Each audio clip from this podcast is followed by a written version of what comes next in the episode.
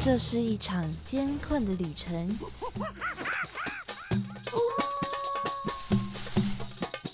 也是一场精彩绝伦的冒险。欢迎进入美好的动物世界，打开你的耳朵，用心感受。嘘，注意听，动物就在你身边。Animals 冒险王。你们准备好了吗？生活中处处是动物，只要你细细去发现，人人都是冒险王。欢迎收听世新广播电台 AM 七二九，每个星期三早上十一点十分的 Animals 冒险王，我是主持人 Hat Cat 猫猫。这个礼拜呢，我们要来介绍一种鸟类。上次提到萤火虫的时候啊，有说到在大安森林公园里面有萤火虫的富裕池嘛。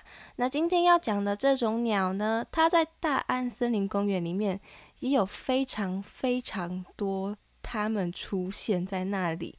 其实很多地方也都可以看到它们的身影啦，是台湾呢很常见到的鸟。一出现呢，就会是一大群在地上走来走去的，他们的头啊还会边走边一点一点摇头晃脑的。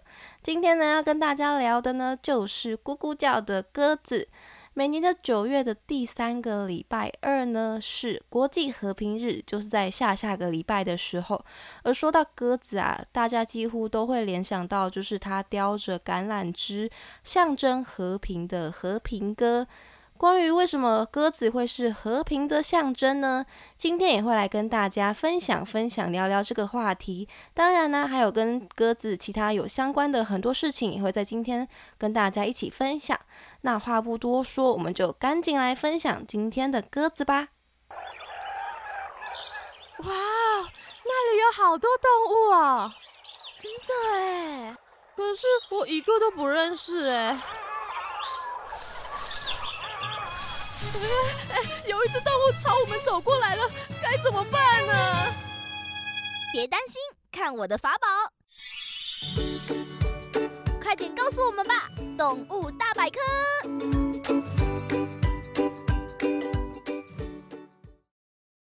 在分享鸽子之前呢，先让大家有一个鸽子它的定位的概念哦，就是鸽子呢，它是隶属于鸠鸽科分出来的鸽亚科的鸽子族里面的鸽属。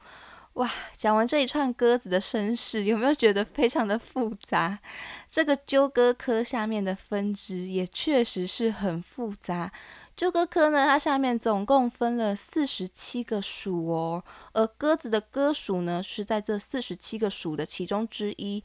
有没有觉得非常的壮观啊？画成树状图，真的是眼花缭乱哎，超多分支的。而这些呢，就都是鸽子的亲戚啦。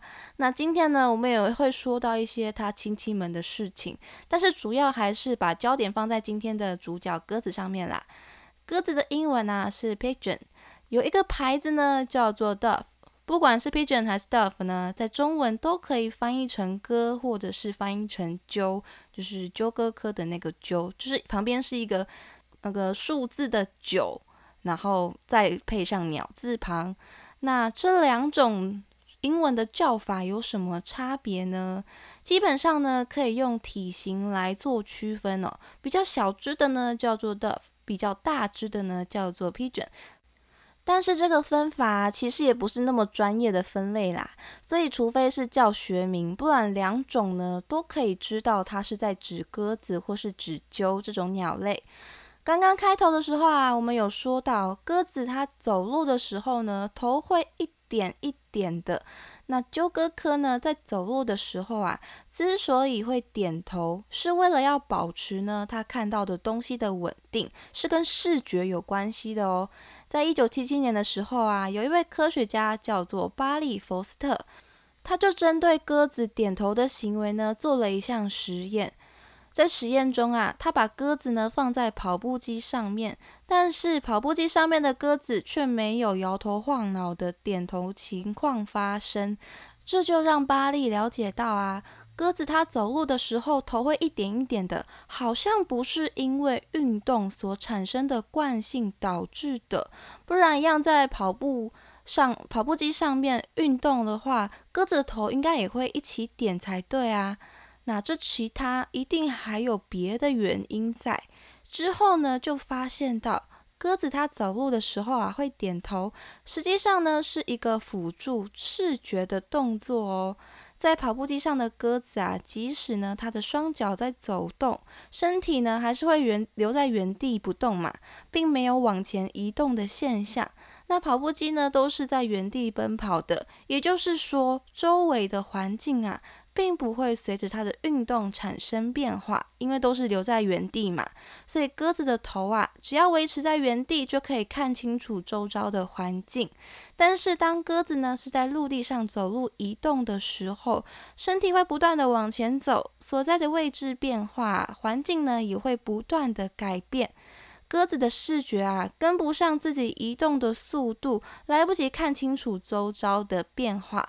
为了要看清楚，它就会在它移动的时候呢，让头部停留在原地，而身体呢会继继续的往前，让眼睛呢有更多的时间可以看清楚，然后分析四周的场景。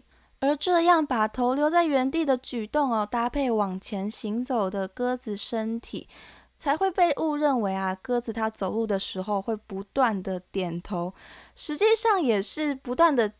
在摆动它的头部没有错啦，但是呢，是把为了把头呢留在原地，好看清楚周遭不断变化的环境，才导致的举动哦。所以这个举动呢是有目的的。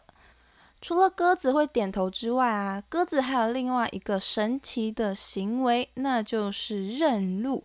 它们的认路技巧非常的厉害。虽然很多鸟啊都会有迁徙的现象，也都会记得呢它们迁徙的路线，但是没有一种鸟哦像鸽子一样有非常精准的回家路线，不管飞到哪里啊都可以记得它们回家的路。也因为这样的特性啊，所以才有古人呢飞鸽传书这样的情况发生。早在古罗马时期啊，就有用鸽子来传递消息的行为了。鸽子呢，可以说是相当于古时候的手机，是通讯联络的必要生物。我们现在的邮局啊，也是以鸽子来当做代表的形象，像是邮寄包裹的箱子上面呢，就是鸽子的图案。除了一般的书信啊、消息的联络，信鸽呢也被很广泛的运用在军事用途上面。所以鸽子认路的神奇功能啊，真的为我们的人类呢带来非常大的便利。在以前呢，鸽子也可以是非常威武重要的，而现在啊，更有运用鸽子认路的功能来举办的娱乐活动，那就是赛鸽。赛鸽真的是国际性的比赛诶，其实我以前啊，以就以为台湾才有这样的活动，但是其实国外也有哦，像是英国啊、德国、美国、日本等等的国家，他们也都有创立赛鸽的协会，还有其他很多国家呢，都有举办赛鸽的活动。如果大家有兴趣的话，可以上网搜寻看看，也有不少节目啊是在介绍这个活动的。那我们这边就不多赘述了。说回来，鸽子它非常强大的认路行为哦。关于它背后的原因呢，众说纷纭，有非常多的假设跟实验哦，都在证明。研究这个鸽子的认路行为。当时呢，科学家为了研究啊，地球磁场会不会对鸽子的认路的能力造成影响，还在鸽子身上放磁铁，想要来干扰鸽子对磁场的判断。而事实证明呢，确实是有干扰作用的哦。而且天气的好坏啊，还会影响到研究的结果。当晴天有太阳出来的时候呢？这个磁铁啊，就不会对鸽子有造成太大的困扰。但是阴天没有太阳的时候呢，就会对鸽子造成困扰。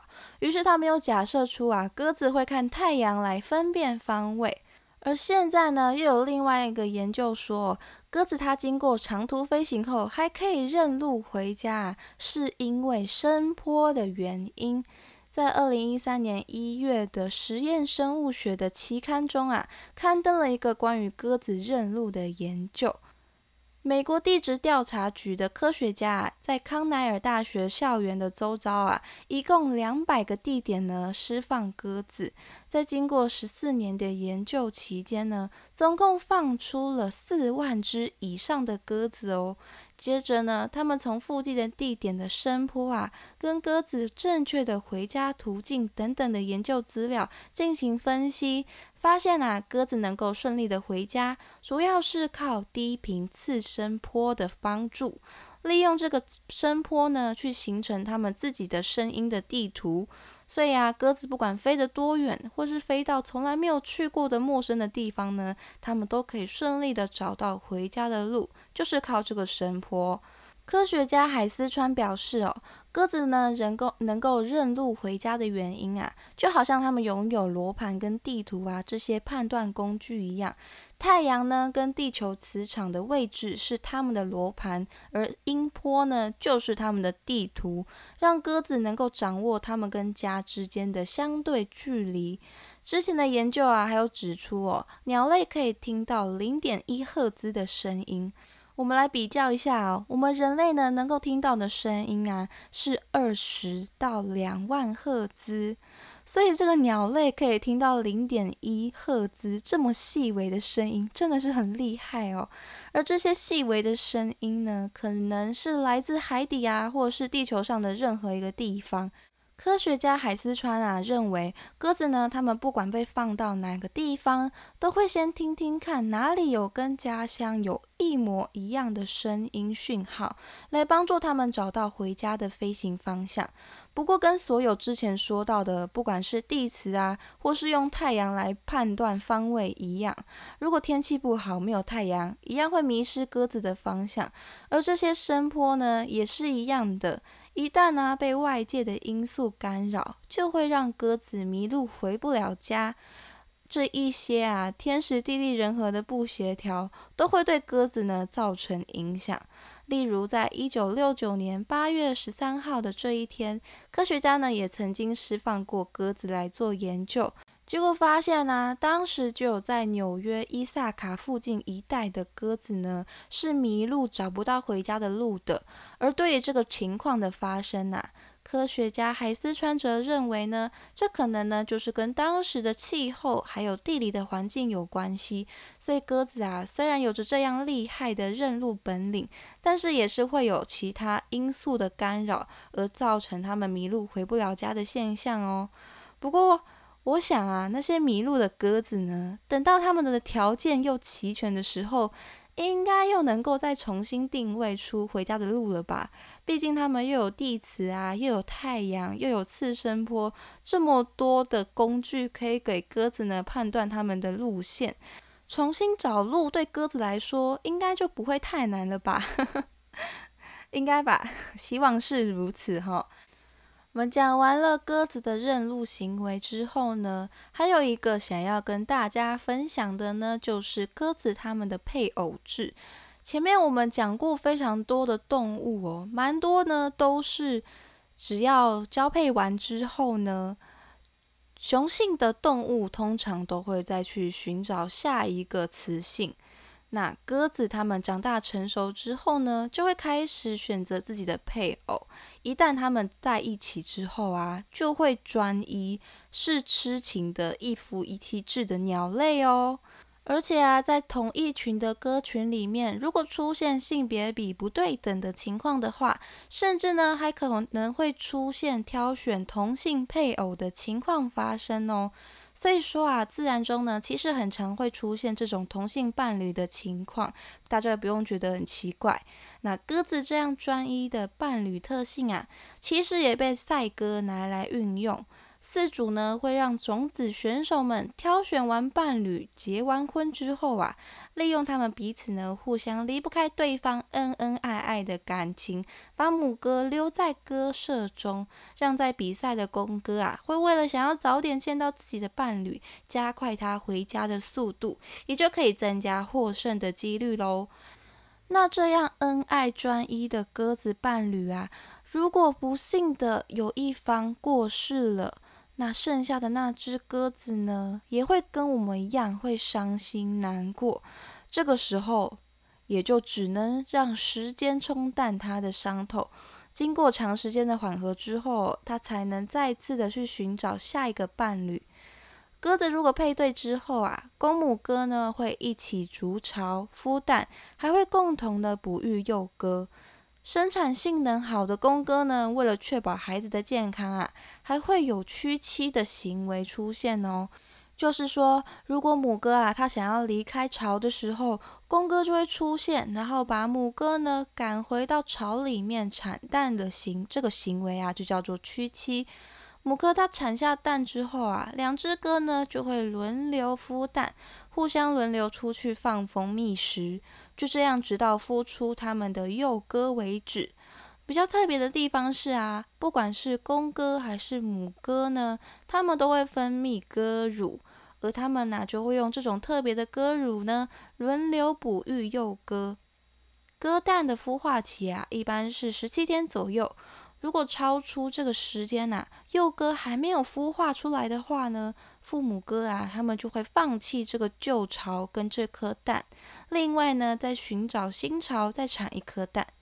虽然感觉呢有一点感伤啦，但是这也是自然它的淘汰机制嘛。那我们就让自然去遵守它自然的规则吧。好，讲回来，鸽子，野生的鸽子呢，在条件适当的情况下，每年最多呢可以进行八次的繁殖，每次都会有两个小生命诞生。鸽子它繁殖的频率啊，取决于食物的充足程度。小鸽子大约需要十七天左右呢，就能够被孵化破壳。刚破壳而出的小鸽子啊，一天之内呢，体重啊就会增加一倍哦。不过它们要等到四天之后才可以张开眼睛，大概两个月之后呢，小鸽子就可以离巢了。鸽子啊是属于晚成的鸟，跟其他的鸟类不同啊，幼鸽刚破壳的时候，就像刚刚有说过的，眼睛是不能睁开的，而且它们的身体啊羽毛比较稀少，也不能够走路。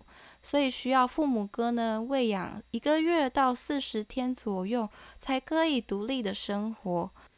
那说了这么多，世界上到底有哪几种种类的鸽子呢？鸽子的种类啊，真的很多，而且它们互相呢又会进行混种，所以种类就越来越多，越来越多，多到都数不清了。主要呢可以分为岩栖和树栖两种。分布在世界的各个地方，有林鸽、岩鸽、北美旅行鸽、雪鸽等等，非常多的种类哦。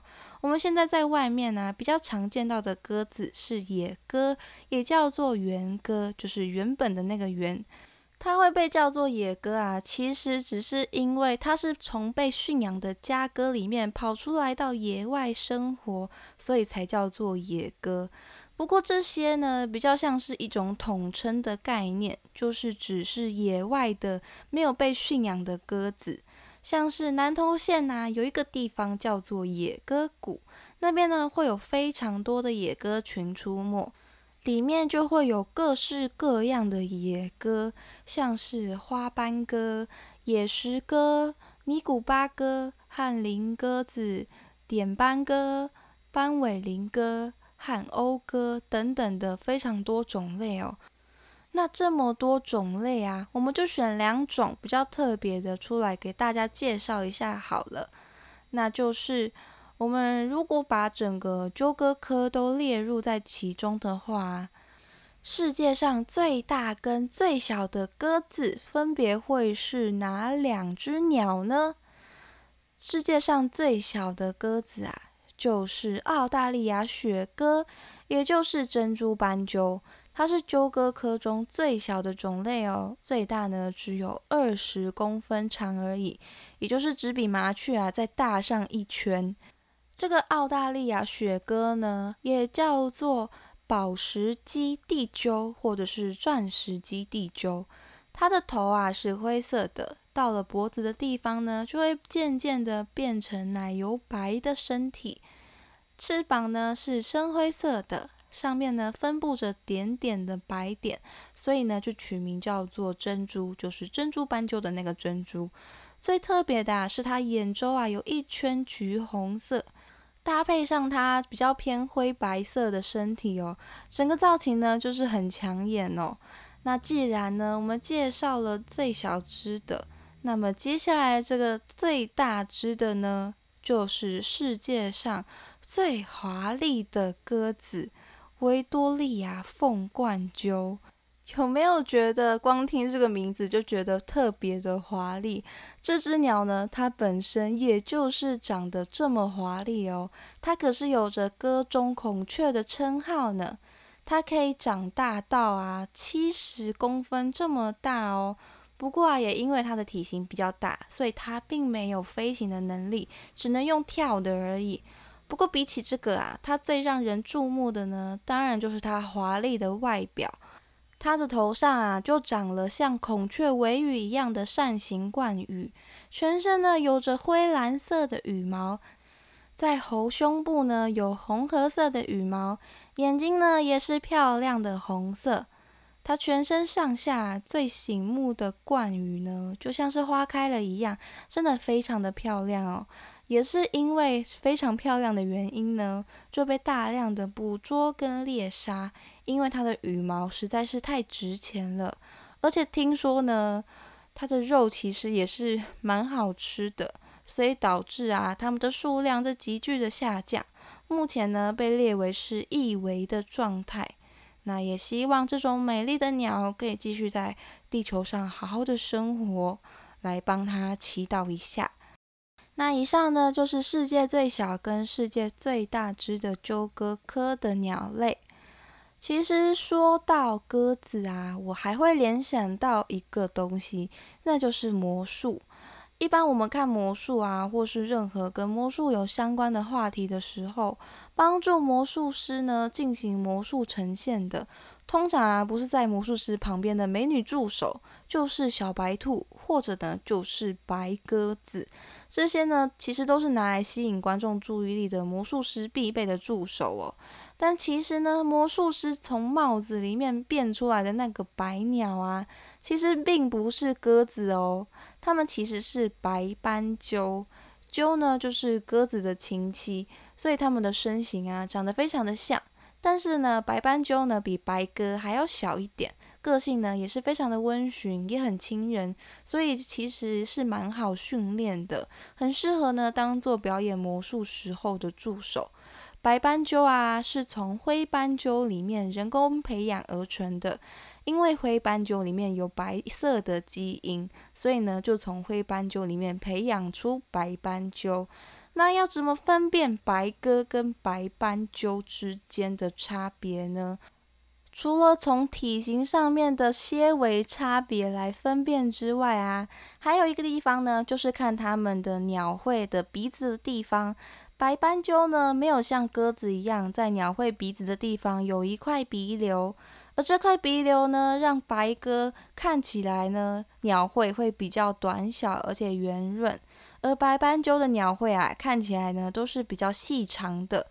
不过远远的看的话，其实真的还是会分不太出来它们之间的差别。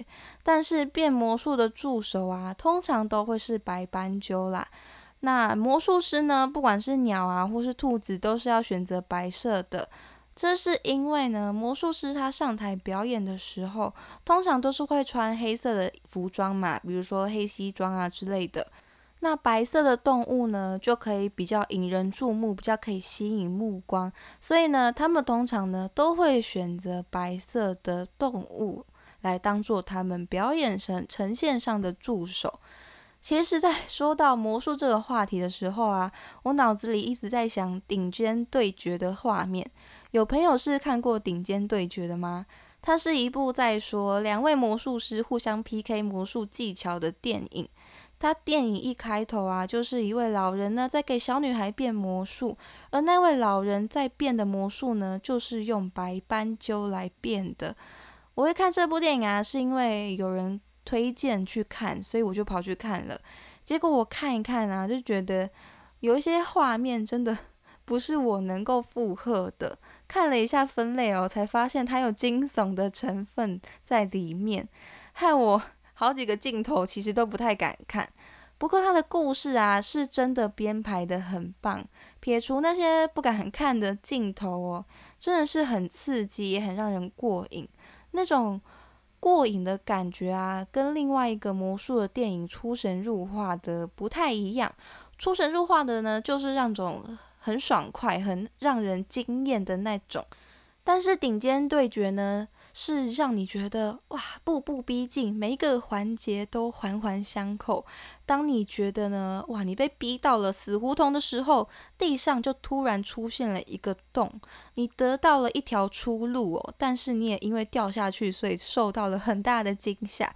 就是一场很刺激、很精心设计的对决哦，感觉就是跟福尔摩斯有得拼了。那不管是出神入化呢，还是顶尖对决呢，其实都很推荐大家看啊，毕竟就是不同的感受、不同的类型。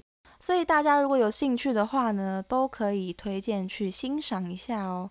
那讲了那么久啊，总之呢，这个魔术用的白鸽啊，其实不是鸽子，而是白斑鸠哦。在台湾呢，其实还有很多其他的斑鸠，其中呢比较常见的就是台湾的特有亚种，叫做珠颈斑鸠。珠颈斑鸠的尾羽啊比较长，体长呢大概有二十八到三十二公分，比鸽子还要小一点。背部啊、翅膀跟它的尾部呢都是灰褐色的，它的头呢则是带有一点点蓝色的灰蓝色。珠颈斑鸠的特色啊，就是它的脖子呢，像是挂着一条毛巾一样。那条毛巾呢是黑底的，然后上面有很多白色的斑点，就像是珠珠子一样，所以就叫做珠颈。它的下腹部啊是暗红色的，尾羽呢张开之后啊，中间的尾羽是深色的，外侧两边的尾羽呢是黑色，然后尖端是白色的。嘴的地方呢是暗红色的，脚是。粉红色、红色的。虽然朱颈斑鸠的名字呢叫做斑鸠，不过呢，它其实比其他的斑鸠属成员呢更接近鸽属哦，尤其是接近粉鸽属的，跟鸽子的血缘上啊就更接近哦。我曾经啊跟朱颈斑鸠呢有过一段故事。我高中的时候啊，附近就有非常多的珠颈斑鸠。有一次呢，上课上完体育课就要回到教室嘛，那我就比较早先到教室，结果就听到教室里面呢有一阵骚动，跑过去看啊，就发现桌上的考卷呢被不明的风啊扫落到地上。其实我那个时候原本以为是有老鼠出没，然后就慢慢的、小心的靠过去，之后它就突然飞起来了。一看之下，才发现原来就是珠颈斑鸠飞进到教室出不去。那我们之后当然还是有跟同学合力把它赶出门口，让它自由。不过它因为教室太多人，然后它又出不去，所以。受到蛮大的惊吓的，就在教室里面一直飞来飞去。那也是我第第一次呢，亲眼见到传说中的鸟类撞玻璃，就是以为玻璃是出口，结果那边有一道玻璃，一面玻璃挡着，就撞上去了。当然也没有很用力的撞啊，就是从玻璃上面滑落，这样 也是一个蛮有趣的一次体验哦。那我们今天的鸽子呢，时间也差不多了，就分享到这边。